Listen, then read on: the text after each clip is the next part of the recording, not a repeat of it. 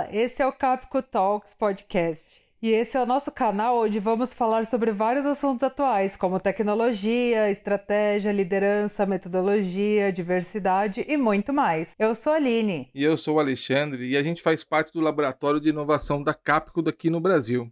Uh, hoje a gente vai falar de um tema super legal, que é Machine Learning. E para começar, quem vai falar com a gente é a Letícia Murakawa, que é justamente a diretora executiva de negócios da Capco, e ela vai explicar um pouco desse cenário. Obrigada pelo convite, gente. É muito bacana poder participar desse podcast com vocês, poder falar de um tema tão relevante nos tempos atuais.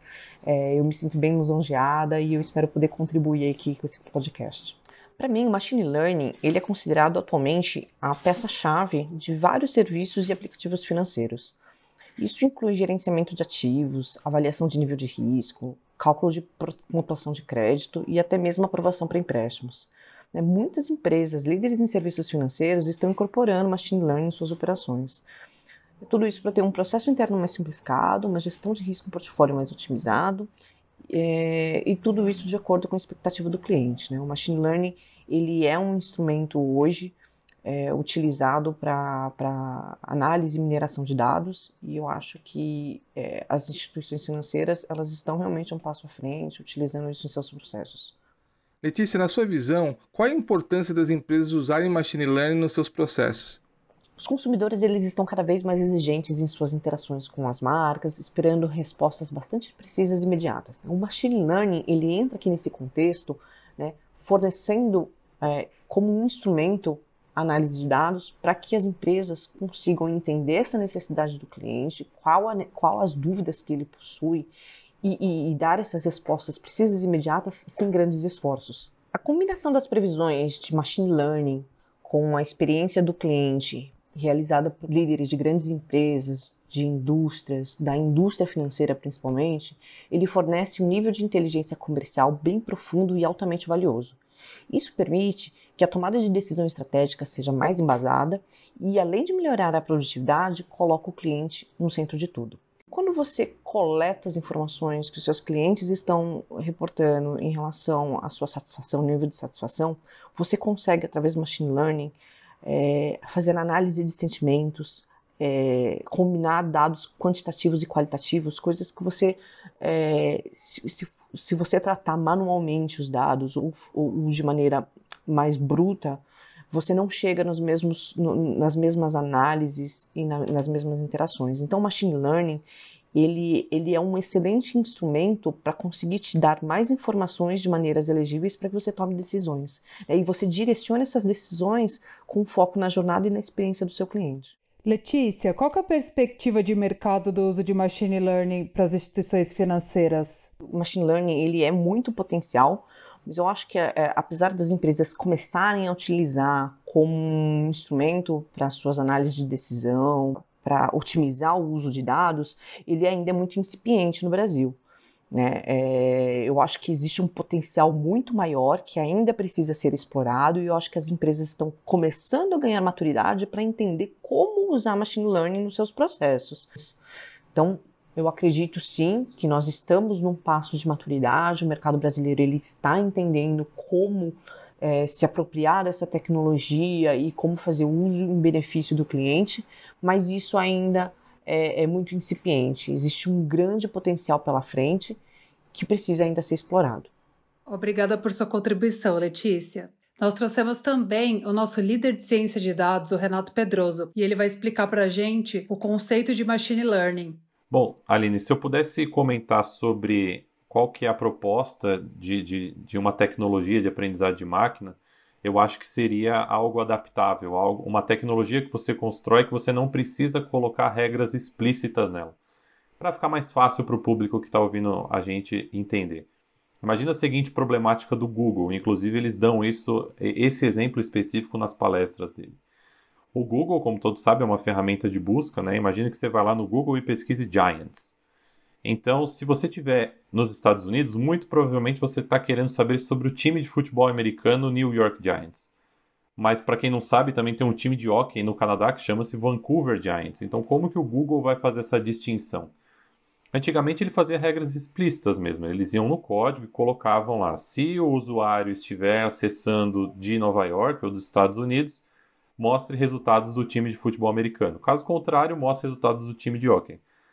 E aí tem um problema, né? Claro que eu estou falando de uma regra, mas enfim, são milhões de regras e fica um trabalho muito extenso, eu até diria infinito, assim. Então hoje o Google usa e abusa de algoritmos de aprendizado de máquina que você não precisa simplesmente colocar a regra explícita. Você coloca um contexto, ele aprende, entre aspas, com aquele contexto e aquele pedaço de tecnologia se adapta às necessidades. Então é basicamente isso que é o conceito de aprendizado de máquina. E aí, quando a gente fala desse processo evolutivo, dessa aprendizagem, a gente está falando de dados. É assim que essa tecnologia, que é aprendizado de máquina, aprende, entre aspas, é, é analisando e processando dados. E aí, muita, muita coisa importante vem da área de Big Data, e é por isso que o sistema financeiro é um sistema especificamente interessante para a aplicação de algoritmos de aprendizado de máquina. Primeiro, pela volumetria dos dados que o sistema financeiro brasileiro tem, e segundo, pelo impacto na sociedade como um todo. Renato, como que você vê o machine learning impactando o mercado financeiro brasileiro? O que está mudando com o machine learning? É uma boa pergunta, Alexandre. É, eu acho que basicamente pela personificação. Né? Se você fosse olhar antigamente o sistema financeiro, era comum a gente começar a falar de grupos. Então tem pessoas que são aversas a risco, por exemplo, tem pessoas que não são conservadoras, tem pessoas que são agressivas. Então, até então, o mercado financeiro, o setor financeiro, tentava segmentar as pessoas em grupos para ficar mais fácil a análise, até porque o poder de processamento da época não permitia o que a gente chama de análise de um único indivíduo. Né?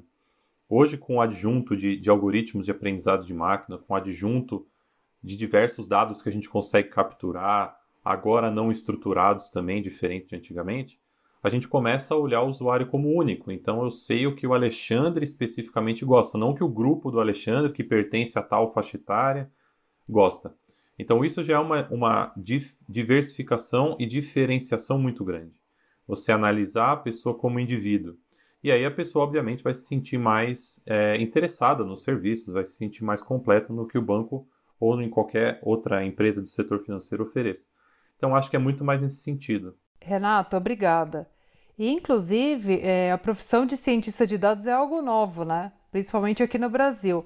As pessoas ainda têm muita dúvida em relação a esse tema.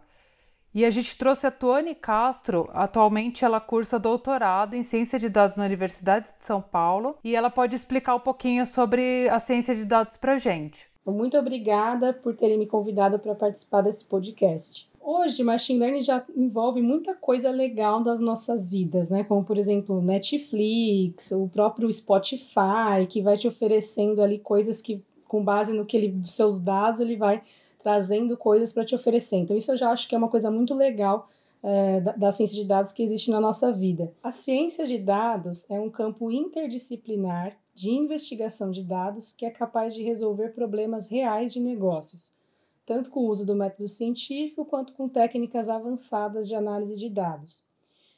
Eu digo interdisciplinar porque um cientista de dados usa suas habilidades de diversas áreas, como matemática, estatística, ciência da computação e programação, para, num primeiro momento, coletar, limpar, tratar e organizar os dados, para em seguida, sim, aplicar suas capacidades analíticas que vão transformar esses dados em informação e finalmente descobrir soluções para os desafios.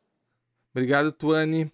Agora a gente também trouxe o Juan, que é engenheiro de dados aqui na Capco, e a gente tem uma pergunta bem bacana para ele. Juan, qual seria a diferença de um projeto tradicional de análise de dados em relação a um projeto de analytics com o uso de machine learning? Boa pergunta, né? Os sistemas tradicionais de BI, né, eles se concentravam principalmente é, em relatórios baseados em hipóteses, né? É, eles analisavam bastante dados históricos e resultados anteriores, né? Para responder a pergunta o que aconteceu ou o que está acontecendo, né? Então, os relatórios de BI, eles eram muito, eles eram altamente formatados, né? E eles geralmente eram distribuídos como relatórios oficiais da companhia ou relatórios de PNL, né? Resumindo, o BI é amplamente composto pela automatização de planilhas, tabelas dinâmicas que eram, é, que eram geradas em diversos departamentos da empresa e bastante focado na parte de reporting consulting. Já o Advanced Analytics, ou a ciência de dados, né, por outro lado, ela é composta bastante do, desses mesmos dados estruturados e não estruturados também, né? tratando de otimizar e correlacionar variáveis e prever para o próximo evento ou a melhor ação para um determinado assunto, né? A ciência, a ciência de dados ela muda completamente o, o approach das empresas em relação ao mercado, com desde o relacionamento com o cliente, permitindo a companhia ser mais proativa nas suas decisões e por aí vai, né? Então a ciência de dados ela pode ser é, vista como uma evolução do sistema de BI, né? é justamente por causa do, do aumento da capacidade de processamento das máquinas que a gente tem hoje, né? Hoje a gente consegue pro processar e fazer um correlacionamento, correlacionamento de uma quantidade inimaginável de dados comparado com alguns anos atrás. Né? Isso permite às empresas a descobrir novas correlações entre eventos e variáveis, padrões de comportamento do cliente e até mesmo novas oportunidades de receita e tantas outras coisas.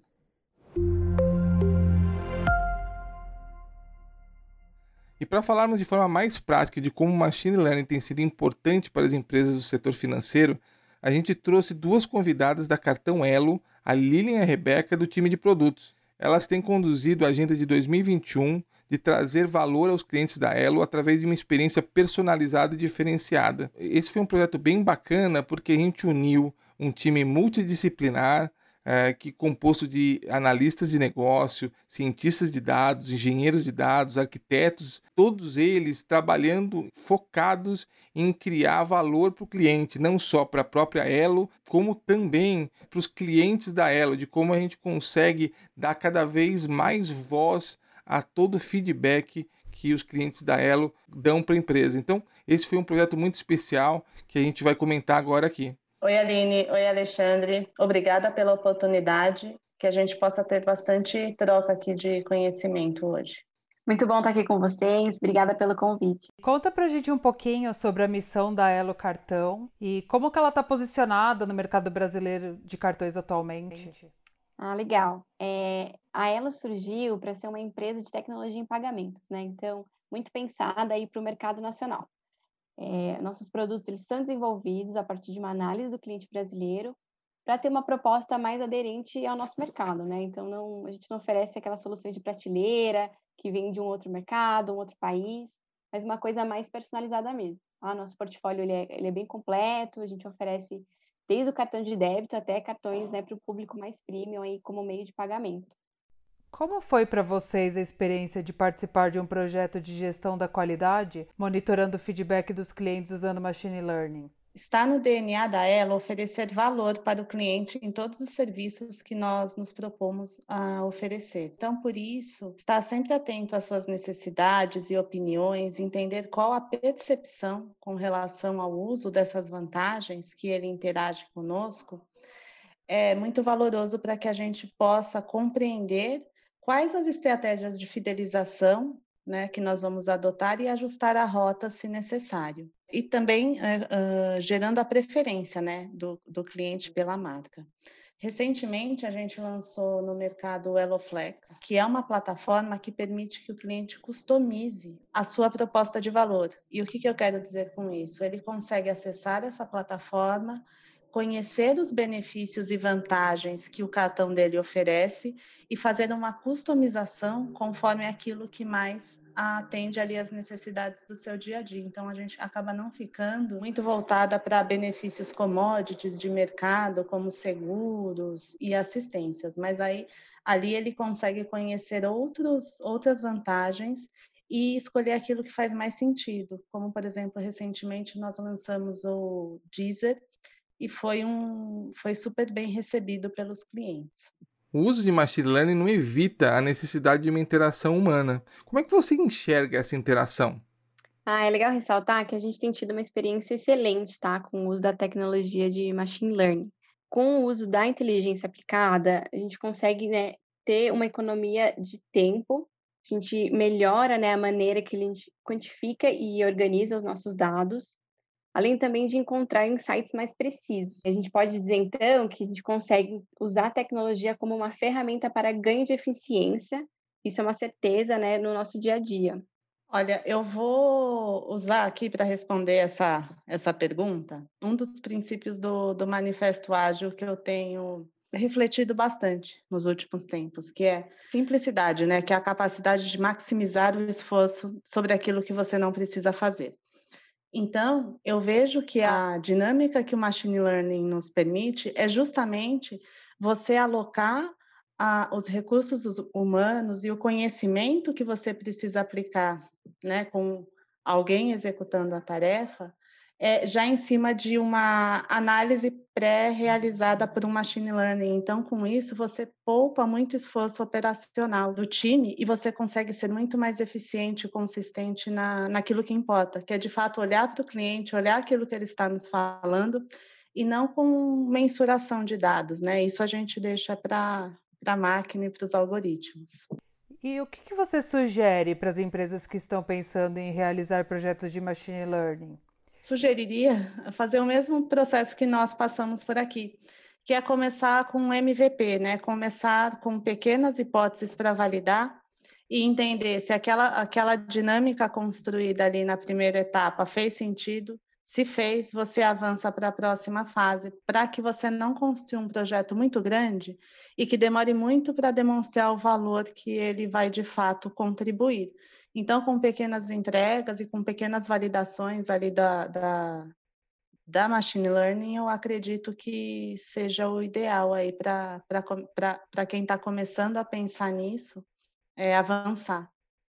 Porque aqui, como a gente trabalha com ágil, isso daí deixa de ser teoria, né? É, só complementando ali, é, você começa né, a ver o valor e agregando isso e ajustando a rota sem ter que trocar todo o, o projeto, né? Então, você começa a ter decisões ali baseadas em dados e você não precisa ter é claro o final, né, onde você quer chegar, porque à medida do que você vai construindo, você vai aprimorando e tem o, o direcionamento aí no caminho. Uma coisa muito bacana que aconteceu nesse processo de validação de hipótese de MVP foi que a gente já partiu para a prática de um case, de um serviço que a gente presta e que não estava satisfazendo tanto o cliente, a gente percebeu isso através dos feedbacks dela, deles, através dessa ferramenta de machine learning, com consolidadas e agrupadas, ou seja, já trazendo um direcionamento claro daquilo que precisava ser ajustado ali na, na, na, na experiência do cliente com o serviço, e a gente já conseguiu traçar um plano de ação para evoluir é, essa questão. Então, isso é, é, é muito importante, porque o insumo que o cliente traz ele é muito valioso, mas se você só recebe essa informação e não processa, fica lá nos bancos de dados sem uma análise inteligente por trás, acaba não, não gerando o valor potencial que ele pode, que ele pode trazer ali para a empresa. Acho que é isso, né, Rê? A gente tem discutido Sim, bastante perfeito. sobre essas questões e, e cada vez mais a gente vê, por exemplo, de eu, tava, eu parei para analisar todos os feedbacks ali dos serviços. Só de uma análise rápida, eu já tenho uma lista, sem mentira, de 10 oportunidades de melhoria com base. Eu estou até com a lista de Excel aqui, daqui a pouco, Rê, vai chegar lá para vocês. Sim. Mais 10 oportunidades de melhorias, que não é assim, a gente precisa de fato estar tá com aquele olhar genuíno, escutar o que o cliente está falando. Não adianta, às vezes, querer reinventar a roda, né? Você já tem um serviço na rua, como você evolui, né? E, e, isso, e fazer disso uma, um processo contínuo. É, você deixa de, de sair do, você sai do achismo, né? De ah, eu acho que é isso, eu acho que é aquilo, e começa a, a ter prova de que às vezes nossa percepção está totalmente errada, né? Ou a gente está construindo é. um produto para a gente. É. Né? A gente acha que, ah, não, isso é óbvio, porque na minha vida é assim. Mas às vezes o nosso público é quer outra coisa, né? Então Acho que esse é o, é o principal valor aí, é ouvir o que o, o, o seu cliente quer, né? Lilian e Rebeca, muito obrigado por participarem do nosso programa e compartilhar a experiência de vocês com todos os nossos ouvintes. Muito legal, pessoal, ter participado dessa conversa. Foi muito produtiva e contem com a gente aí para as próximas oportunidades que surgirem. É isso aí, muito legal contar com a parceria de vocês.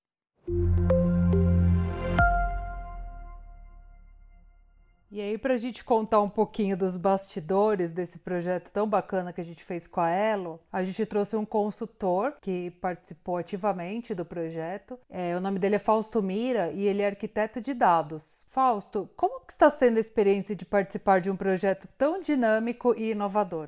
O, o, interessante desse projeto de Analytics, nessa abordagem, nesse enfoque de aprendizado de máquina, machine, o machine learning propriamente, com processamento de linguagem natural, foi justamente o, pelo fato de que, no decorrer desse processo do desenvolvimento do projeto, a gente conseguiu aprender novas percepções, novas abordagens, novas perspectivas que foram além daqui, daquelas perguntas que a gente inicialmente tinha quando a gente lá atrás começou a pensar no projeto é, muito mais do que respostas, encontrar respostas, é pensar sob a perspectiva de fazer perguntas melhores e diferentes para esse, para esse conjunto de dados que elas possuem. Porque a gente vai conseguir fazer perguntas diferentes que até então a gente nem sequer sabia quais fazer.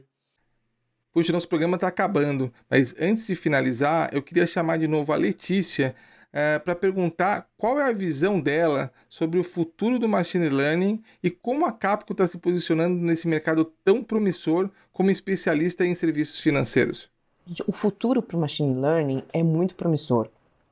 É, hoje a gente está muito incipiente, a gente está aprendendo, as instituições estão evoluindo, né? a gente discute os dados com suas éticas, com suas normas, com suas regras, mas lá na frente, é, a gente, a gente, todas as empresas do setor, do setor financeiro e outros segmentos de outros setores, eles estão olhando de fato em como tratar os dados e as informações em benefício do cliente. É, então, a experiência do cliente, a maneira como as empresas vão se posicionar, vão construir jornadas, vão construir produtos, serviços, com base nos dados interpretados, tratados e, e direcionados através de uma estrutura de análise de sentimentos, machine learning, vai trazer uma experiência muito mais rica para o cliente. É, quanto mais personalizada vai ser a experiência, mais agradável vai ser adquirir um serviço, é, adquirir um produto e, e, e o mercado vai ficar cada vez mais personalizado. E isso é muito rico, muito interessante. Né? E eu acho que quem ganha com tudo isso, né? Tem tem ganha-ganha, mas o cliente, no final das contas, ele está sendo privilegiado porque a gente está falando realmente do cliente no centro de tudo. A Capco está bem posicionada na, na estratégia de dados e ela utiliza machine learning como base do processo aplicado aos seus clientes. É, hoje nós temos cases tanto internacionais e, e agora no Brasil com, com a Elo, de uso de machine learning, de análise de sentimentos, de tratamento de dados avançados, de, de tomadas de decisões de negócios e, e, e customer centricity com base em machine learning. E toda essa experiência ela pode ser aplicada e ampliada para demais clientes e demais indústrias. Então, é cada vez mais aprimorar, acumulando várias experiências, vários cases e se posicionando na indústria como um grande player estratégico na, na utilização de machine learning no mercado. Então, pessoal, espero que vocês tenham gostado do nosso bate-papo. E se vocês quiserem saber mais sobre esse assunto de machine learning ou interagir com os nossos especialistas, a gente deixou na descrição desse podcast o nosso e-mail. Obrigada e até mais.